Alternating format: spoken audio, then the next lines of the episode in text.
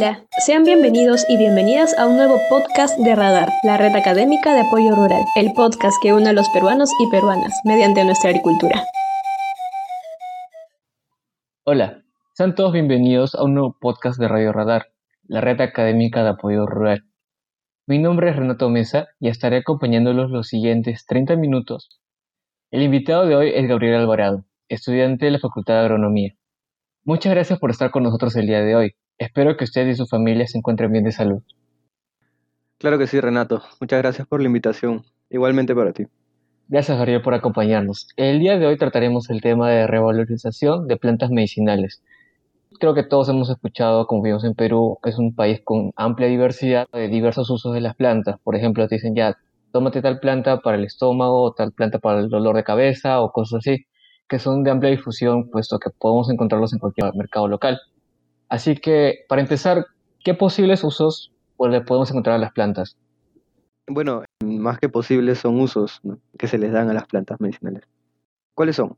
Por ejemplo, uno de ellos, que es importantísimo, y bueno, tal vez muchas personas no estén al tanto, ¿no? Es del, de la hierba luisa o aloisia citrodora. Es una planta que tiene eh, la capacidad de matar a los ácaros es un acaricida, en otras palabras. Ahora, no es a nivel, no se ha investigado esto a nivel agrícola, por si acaso. Se ha investigado a nivel de salud. O sea, los ácaros comunes que se encuentran dentro de las casas son inhibidos y son eliminados también al agregar un extracto de la hierba luisa.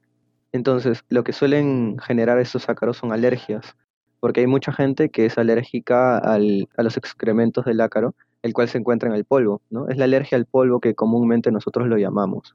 Entonces, esa alergia al polvo puede ser evitada con aplicando este, un poco de, este aceite, ¿no? O bueno, este extracto de, la hierba luisa. Otro uso que se le da es la aromaterapia.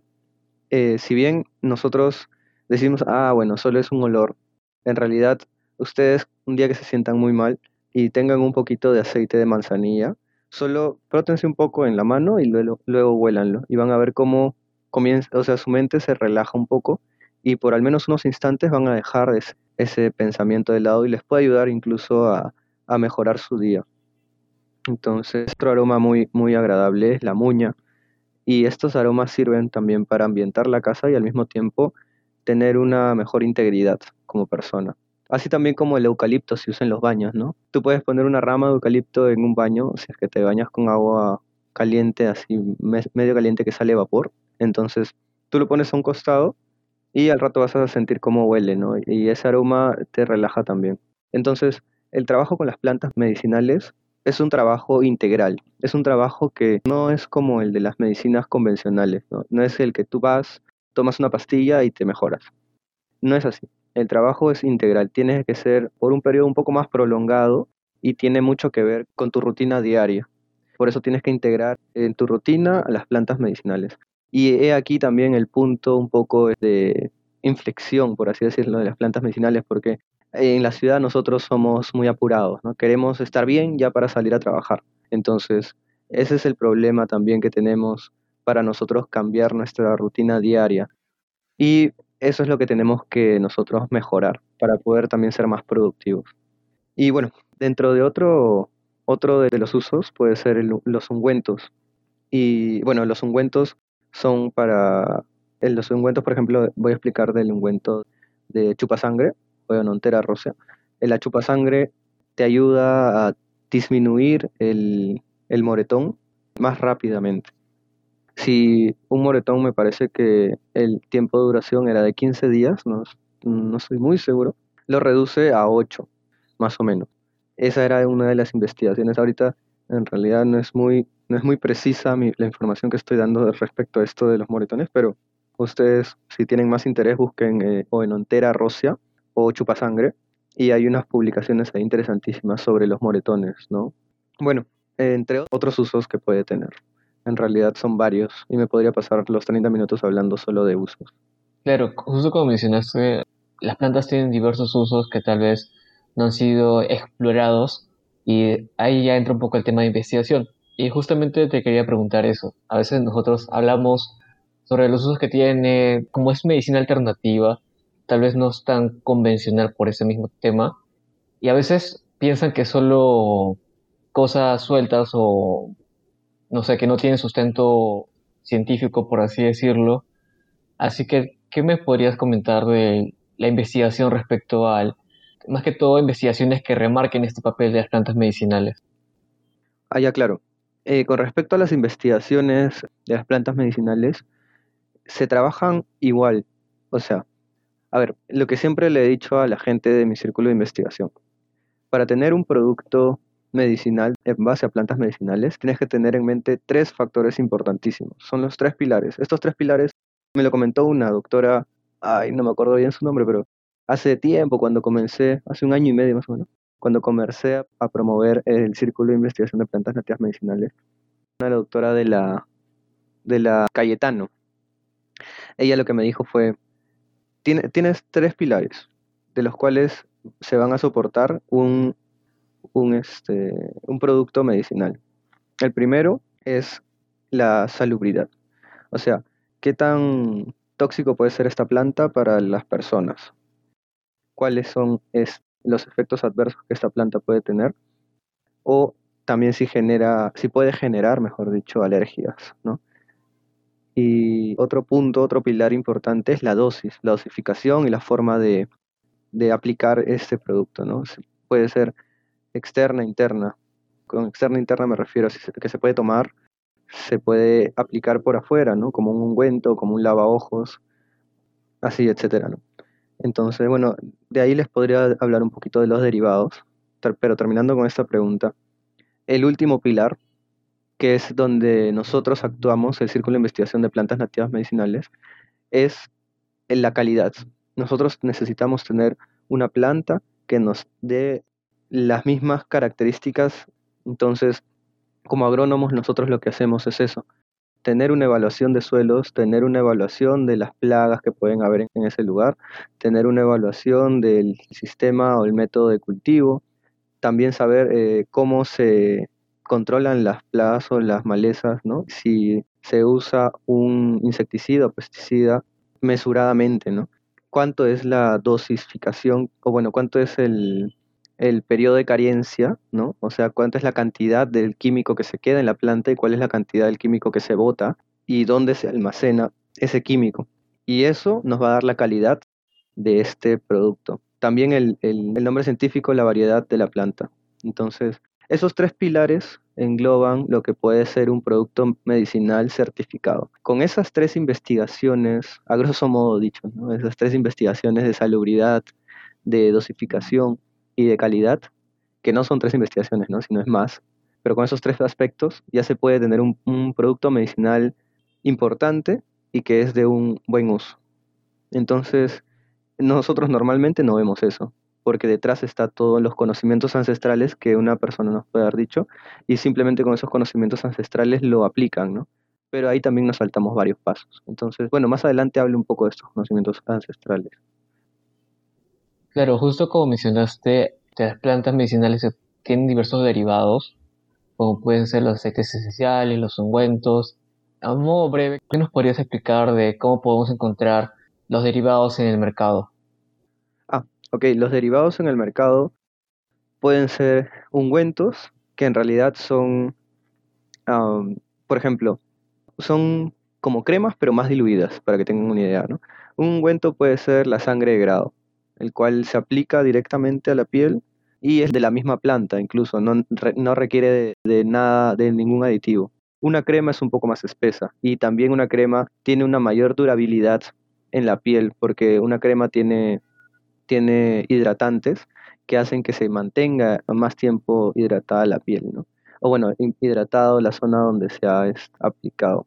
Luego tenemos una infusión, bueno, ahí hay un, un libro de Jade, Jade Britton no es, no catálogo de plantas medicinales, disculpen ahí el nombre se me ha ido un poco, pero es plantas medicinales, usos me parece, usos de las plantas medicinales.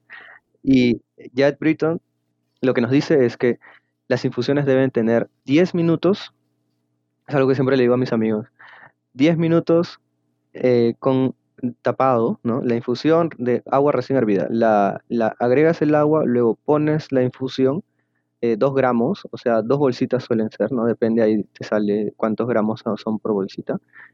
Y este, luego esos 10 minutos los tapas. Los mantienes tapados, luego sacas las bolsitas y te lo tomas. Eso es una, un buen método para la infusión. Luego están las decocciones, que son de, partes más gruesas de la planta. Están las tinturas. Están los macerados, las tinturas. Uh, las tinturas es un extracto bien concentrado de la planta. Se puede hacer esto con, bueno, se suele hacer con alcohol, ¿no? Y se suele mantener por 15 días este, macerando. Están los macerados, que es como una tintura, pero mucho más suave, mucho menos dosificada. Están los polvos, están los cataplasmas, las compresas, eh, los enjuagues bucales, los gargarismos, eh, las lociones, los colirios, que son como enjuagues de ojos, ¿no? Los colirios. Y bueno, así hay un montón de derivados pero bueno, estos los que he mencionado son unos de los más conocidos. Así, a niveles generales, si una comunidad o una persona quisiera empezar, por así decirlo, algún emprendimiento en alguno de estos productos derivados, ¿cómo podría empezar? Ya, esto es muy importante mencionarlo porque si la comunidad ya tiene un, un trabajo previo, ¿no? Sobre el cultivo de las plantas, entonces, perfecto, va a poder iniciarlo. Yo sugeriría que primero se haga una evaluación de el espacio que se va a usar, ¿no? Y cuáles son las plantas que se van a tener que remover o matar, mejor dicho, de ese espacio para poder introducir esta otra planta. Y si sienten que, no pueden hacerlo, eh, tal vez, no sé, eh, dañar su, su medio ambiente, sería bueno que vaya una persona capacitada en el tema, ¿no? Podría ser un agrónomo, podría ser un ingeniero ambiental también, ¿no? Para ver el impacto que va a tener sobre esas zonas. O sea, yo sugeriría, porque eso es lo que mi, en mi carrera hemos visto, eh, que haya un agrónomo siempre que esté ayudando a estas personas a, a trabajar sus suelos, ¿no? Y bueno, nosotros tenemos en el, la red Agro, que es la red de estudiantes de la Facultad de Agronomía, donde congrega todos los círculos de investigación, personas que voluntariamente van a ayudar y hacer extensión, extensión agraria, eh, el cual es, la extensión agraria consta de nuestros conocimientos, llevarlos a otro, a otro lugar, ¿no? Y compartir nuestros conocimientos. Entonces, de esa forma, para que sea un trato también horizontal, ¿no? Y no haya dinero de por medio y las comunidades también no se sientan que están robándoles o, quieren entrar a dueñarse el terreno, sería bueno que se contacten ¿no? con, la red de, agronomía, al menos de, la Universidad Agraria, tal vez haya de la zona, sería mucho mejor, porque así se evitan también costos y otras cosas. ¿no? Entonces, esa es mi recomendación, que primero haya una buena evaluación del terreno para evitar que haya un gran impacto eh, del ecosistema porque el ecosistema hay que cuidarlo mucho. Claro, de alguna forma tener en cuenta todos estos aspectos para lograr un desarrollo sostenible, tanto en el factor social como en el ambiental, ¿no? Así es. Sí, sí. Eh, de todas maneras, el, la sostenibilidad, ¿en, ¿en qué se basa la sostenibilidad de un proyecto? En que al final estas personas mismas o sea, cuando una vez el proyecto se deje ya porque las personas tienen que volver a su lugar, ¿no? de donde provinieron, y las otras personas que se quedan tienen que quedarse con el conocimiento necesario para que se pueda mantener este trabajo, ¿no? Entonces, por eso la sostenibilidad tiene que ser dada por una buena enseñanza de nuestros conocimientos, que es algo fundamental, y también el poder armonizar esta zona junto con lo que nosotros vamos a usar, ¿no? Con lo que nosotros vamos a poner en práctica en ese lugar.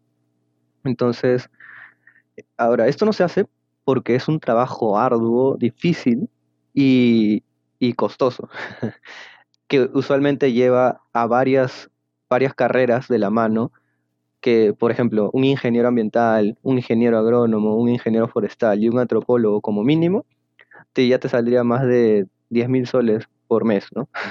Entonces, nosotros, felizmente, en la Universidad Agraria ya tenemos la red de estudiantes de extensión universitaria que hacen este trabajo voluntariamente, si ven, no son eh, agroingenieros aún, sino que están estudiando, son gente capacitada para trabajar. y son gente que sí puede hacer una buena labor porque usualmente están llevados de la mano con una persona profesional. Entonces ese trabajo multidisciplinario es importante seguir impartiéndolo a los demás. Bueno, como estabas mencionando las especies cultivadas y con sus diversos usos, actualmente, ¿cuáles son las especies más importantes en este ámbito de plantas medicinales? Ah, ya. Por el tema de importancia, bueno, ahí no sabría cómo, cómo explicar bien esta importancia. Podría decirse más qué tan valoradas estén, ¿no? Porque de importantes, al final, estas plantas medicinales para las, las regiones o para las zonas, para las zonas donde, donde crecen, para las comunidades, son importantes porque ellos la usan y a lo largo de su historia están presentes. Pero si lo analizamos un poco más desde el lado este, social, ¿no? Eh, de, ciudad y donde está también metida un poco la economía y eso. Yo creo que la importancia, eh, en la importancia eh, hay unos cuantos factores importantes, valga la redundancia, es el costo, ¿no? El costo que se le da a la planta, la densidad de venta de la planta y la calidad que tiene esta planta. Entonces, bueno, eh, ¿qué tan valoradas están estas plantas? ¿no? Eh, ese valor proviene de eso. Y lo que yo podría decir es que dentro de las plantas que han sido más valoradas son aquellas que tienen no una investigación mayor, y eso es un poco extraño, ¿no? Porque las que podrían tener más investigaciones son las que deberían estar más valoradas pero en realidad las que están más valoradas son las que ya tienen un mayor conocimiento detrás de las plantas. Las que esos que tu abuelito te dice, tú debes de consumir esta planta, eh, como por ejemplo el ajo, porque te hace bien a la garganta. Y está comprobado que más del 80% de la, población mundial eh, consume antes de tomar medicamentos plantas medicinales, como sea manzanilla para indigestión, o para dormirte si tienes dolores de cabeza, o anís para la indigestión también. E incluso, bueno, acá en Lima tal vez no lo vemos mucho, pero se usa mucho la sangre de grado en, las provincias. Incluso acá en Lima lo venden también. Entonces, el valor que nosotros debemos de tener en cuenta es el valor de, de la planta, todo el valor que tiene detrás esta planta, ¿no? El valor un poco histórico y cómo eso ha influido ahora en que nuestros padres nos digan, toma esto, ¿no? Y por ahí también va la idea de que nosotros debemos de seguir pensando en investigar estas plantas para que ya no se diga, ah, esto puede ser que sirva para el dolor de cabeza, sino estar seguros de por qué sirve y para qué sirve estas plantas. Y también tenemos una gran cantidad, una gran diversidad, ya que me estoy saliendo un poquito del tema, pero ya para cerrar, crea. Nosotros tenemos una gran diversidad de plantas eh, medicinales en el Perú y necesitamos investigarlas mucho más por eso es importante adentrarnos un poco en este tema de plantas medicinales que muchos de nosotros usamos día a día. Claro, justo como mencionaste, las plantas medicinales son muy comunes. Bueno, se puede encontrar fácil en cualquier mercado y son de amplia difusión. En, bueno, acá en el Perú básicamente hay una planta medicinal para todo. Ahora, hablando un poco del potencial económico que pueden tener, por ejemplo, has mencionado anteriormente aceites esenciales de algunas plantas ¿Qué tanto se podría explotar eso? O se podría aprovechar eso. Ya, claro. Yo creo que el modo de aprovechamiento, ¿no? o la, el momento en el cual se comienza a aprovechar más o se comienza a usar más una planta, es cuando uno ve que esta planta tiene una mayor escalabilidad. Y acá ya nos vamos un poco al lado empresarial, ¿no? Y cuando vemos el lado empresarial, siempre es bueno darle el enfoque un poco más globalizado, pero globalizado no en el sentido de, empresarial globalizado de exportar, sino globalizado en el sentido de que una planta cuando es estudiada tiene que ver también de dónde viene, de dónde proviene y quiénes son las que la cosechan y qué es lo que se ha tenido que matar para que esa planta pueda ser este, sembrada y luego cosechada. Con matar nos referimos a malezas, nos referimos a otros cultivos que ya no usamos, o nos referimos incluso a bosques, que se suele hacer mucho, como se hizo con el orégano, por ejemplo, un poco lamentable, y como se hizo también con la palma, ¿no? la palma aceitera, también es lamentable. Pero cuando nosotros nos referimos, eh, cuando nosotros trabajamos una planta, tenemos que ver todo eso para que haya el menor impacto ambiental posible. De hecho, va a haber un impacto ambiental porque vamos a, vamos a hacer un, un cultivo en grandes densidades de una sola planta, ¿no? Va a haber un impacto ambiental de todas maneras, pero la idea es reducir lo más posible este impacto ambiental y también reducir el uso de, los factores que atacan este impacto ambiental como son los pesticidas, insecticidas, Y fertilizantes que pueden este, quedarse, bueno, que una parte del fertilizante se queda en la tierra y comienza a malograr la tierra. Entonces, cerrando ahí ya el tema de globalización en este sentido, ¿no? Mm, eh, ahora, si vamos a qué planta es más importante o más valorada, o qué planta puede estar en su auge, por así decirlo, ¿no? Yo creo que una planta que tiene eh, mayor escalabilidad, como lo había mencionado, es una planta que puede, a la cual se pueden hacer varios productos. Eh, como cuál, por ejemplo, ¿no? Una planta que produzca bastante aceite o bastantes aceites eh, medicinales. Del aceite que puedes sacar, del aceite se puede hacer jabón, se puede hacer shampoo, se puede hacer eh, perfumes ¿no? aromáticos, se pueden hacer pastillas, se pueden hacer cremas, ungüentos. Entonces, esta planta va a tener una, un mayor valor y va a tener, por así decirlo, un mayor auge, ¿no? Como fue el orégano en su, en su época así podría ser la muña también, ¿no? Cuando se investiga así podría ser la tara, ¿no? Entonces, nosotros tenemos que ver qué es lo que nosotros podemos mejorar, lo que podemos, en, en lo que podemos invertir, en lo que podemos perfeccionar. Y estoy usando todas estas palabras para no usar la palabra explotar, porque cuando se usa esta palabra suele irse este, hacia el lado de destrucción de terrenos y todo eso, ¿no? Hay que tratar de cambiar un poco ese, esa idea también. Claro, justo como habías mencionado, ahí también entra la importancia, por ejemplo, de los saberes ancestrales que tener las comunidades respecto al manejo de estas plantas. Por ejemplo, este, cómo pueden propagarlas, cuáles son sus requerimientos, cómo conservarlas, que es un, un paso muy importante, dado que hay muchas especies que tal vez no son tan comerciales o no han sido tan difundidas, su área de cultivo se ha disminuido bastante. Así que, bueno, hablando justo de ese tema del manejo de saberes ancestrales, ¿qué tanto nos podrías comentar de ese tema? Ya. Bueno, con respecto a los conocimientos ancestrales, ¿no? Los saberes ancestrales, es muy, em, es muy diverso. Se habla de un trabajo ya en un poco más, un poco más adelante, se habla de un trabajo multidisciplinario. Ya no tan adelante en realidad, porque ya en el Centro Nacional de Salud Intercultural, donde trabajamos las plantas medicinales a fondo. Ahí nosotros hemos contratado antropólogos para que vayan a la zona y nos ayuden con el entendimiento de cómo ellos hablan sobre las plantas medicinales. Justo la otra vez estaba en una reunión del Instituto de Investigación de la Amazonía Peruana, donde una antropóloga nos decía, nosotros podemos decirle a la, al río Santa Clara, ¿no? Pero ese río en realidad tenía un nombre ancestral diferente y con la llegada de los, de los españoles le pusieron un nombre más católico, cuando eh, las comunidades que están cerca a este río no, no tienen una, una visión católica o creyente en Dios, ¿no? de, ese Dios, ¿no? de Dios este, del que creen los católicos, sino que tienen una visión diferente. Le ponen el nombre según el sonido que hace el río, como por ejemplo el río este, Llorón, ¿no? que le dice acá el río Rimac, que tenía también este nombre, ¿no? Además de eso, eh, estas personas también tienen sus nombres y es importante porque eh, eso dice mucho de todo lo que han ido viviendo en todo el tiempo que han estado junto a las plantas. Entonces, estas personas que ya han conocido las plantas medicinales, ¿no? Estas personas que tienen sus ancestros que le dicen, este río se llama así porque hace este sonido, o porque mi papá escuchó el sonido, ¿no?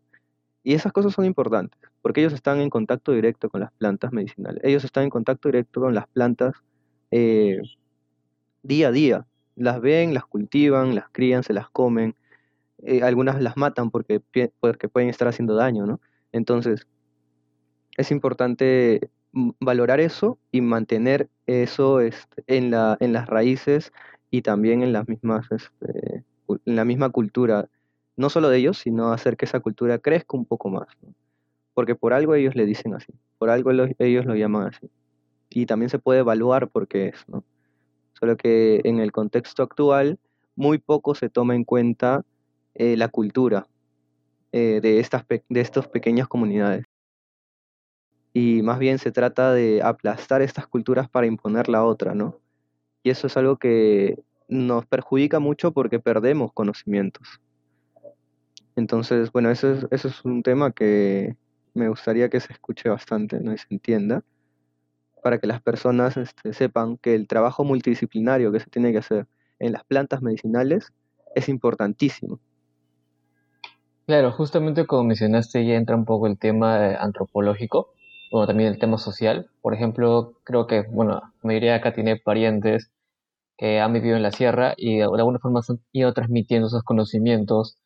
Por ejemplo, bueno, mi mamá es de la sierra y me contaba que mi abuelita a veces sacaba este, plantas medicinales o plantas aromáticas nativas como puede ser el huacatay o el chincho, algunas medias raras que no venden acá en Lima o bueno, no son tan conocidas para hacerle pachamanca. Y de alguna forma, esa es una forma de transmitir los conocimientos, ¿no? Porque te va transmitiendo eso, de alguna forma tú también lo asimilas, eh, te das cuenta que también es parte de tu identidad.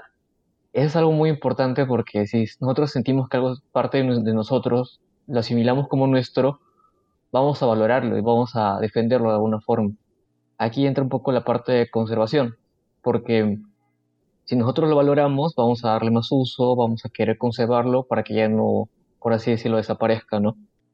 Sí, sí, es verdad, justo de lo que tú mencionabas, eh, esto se llama una transmisión del conocimiento vertical, ¿no? Cuando te lo enseña tu padre o tu madre o algún pariente, se llama un una transmisión del conocimiento vertical, el cual en mucho, mucho este, se trabaja en la, en la selva y en la sierra sobre las plantas medicinales. Y cuando se corta eso, cuando se muere esa persona, porque no han este, escrito un libro, ¿no? Algo, esa persona se lleva todo el conocimiento aparte, ¿no? Y ahí es donde estábamos hablando justo esto, y lo que tú me dices también, ¿no? La cultura, y se va perdiendo la cultura, y se va perdiendo el conocimiento, de tantos años que se ha trabajado. Entonces eso, eso es algo preocupante y eso es algo que no debemos de dejar de lado. Y bueno, el conocimiento horizontal es este, lo que nosotros solemos hacer. Eh, cuando nosotros generamos una publicación y lo leemos por internet o por algún otro lado. Claro que en este tipo de conocimientos, si bien se tiene mucho la información, se pierde el contacto directo y los sentimientos en los cuales eh, se, se puede transversalizar un poco más o se puede indagar un poco más sobre estas plantas, ¿no?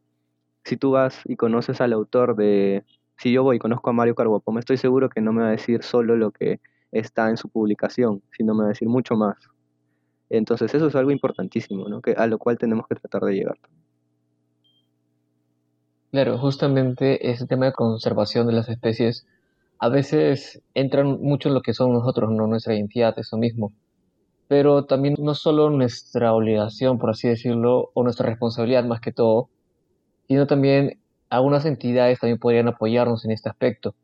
Por ejemplo, nos podrías mencionar algunas entidades, sean del gobierno o no gubernamentales, que se enfoquen en revalorizar estas plantas o conservarlas. Claro, una, una entidad importante, que es en donde yo estoy este, apoyando ahora, es el, Centro Nacional de Salud Intercultural, el cual tiene el área de medicina tradicional y el área de medicina alternativa complementaria. Entonces, estas dos áreas trabajan sobre, sobre todo en medicina tradicional, está el lado de las plantas medicinales, Y en la medicina alternativa complementaria también eh, un poco, ¿no? No se ve, eh, no estoy muy, muy informado eh, de esta otra área, pero sí, sí sé que trabajan los dos de la mano. Entonces, por ahí se, los dos se ayudan. En el área de medicina, de medicina tradicional, la gente va a buscar este, plantas medicinales justo con estas comunidades. Bueno, la gente no, los que están, este, los asistenciales que están trabajando ahí, ¿no? Y así de esa manera se puede eh, indagar un poco más. Bueno, este es uno, de los ejemplos de, de dónde pueden conseguir información en el Instituto Nacional de Salud, el cual también está tratando de abrir otras sedes. Ahora, hay, o sea, otras sedes en, ya no en Lima, sino en diferentes provincias. Ahora también está el, el MINSA, también está ligado al Instituto Nacional de Salud. Los dos trabajan de la mano, pero ambos son autónomos. y el MINSA tiene incluso también su jardín botánico de plantas medicinales. Y el MINSA nos ayuda con la reglamentación de las plantas medicinales. Entonces, por ahí ya tenemos dos instituciones eh, gubernamentales. Una no gubernamental, que yo conozco, te puedo decir, es este, bueno, la Universidad Agraria, eh, el CIPNATIM, el Círculo de Investigación de Plantas Nativas Medicinales, en la cual hay un grupo de chicos que está constantemente trabajando de, sobre las plantas medicinales en el lado de la agricultura, ¿no? De estas plantas. Entonces, por ahí tenemos, porque bueno, yo soy el presidente de este círculo de investigación, yo fui el creador y ya bueno, ya estamos cambiando de mesa. Así que es bien, bien joven este, este círculo de investigación, pero tiene un gran potencial y bueno, ahí estamos trabajando para seguir adelante. Así que si desean también eh, los pueden encontrar ¿no? en Facebook Instagram. Claro, es muy interesante cómo desde espacios universitarios como la Universidad Agraria de La Molina se fomenta el desarrollo de investigación en estas plantas, ¿no? De alguna forma tienen mucho valor escondido que hasta ahora no descubrimos y sería interesante investigar a futuro, ¿no? Bueno, entonces esa fue nuestra última pregunta. Eh, muchas gracias a los que nos han escuchado el día de hoy. Agradecer a Gabriel Alvarado de nuevo por habernos acompañado e invitar a las personas que nos sigan en nuestras redes sociales. Nos pueden encontrar en páginas como Facebook, Instagram y Spotify.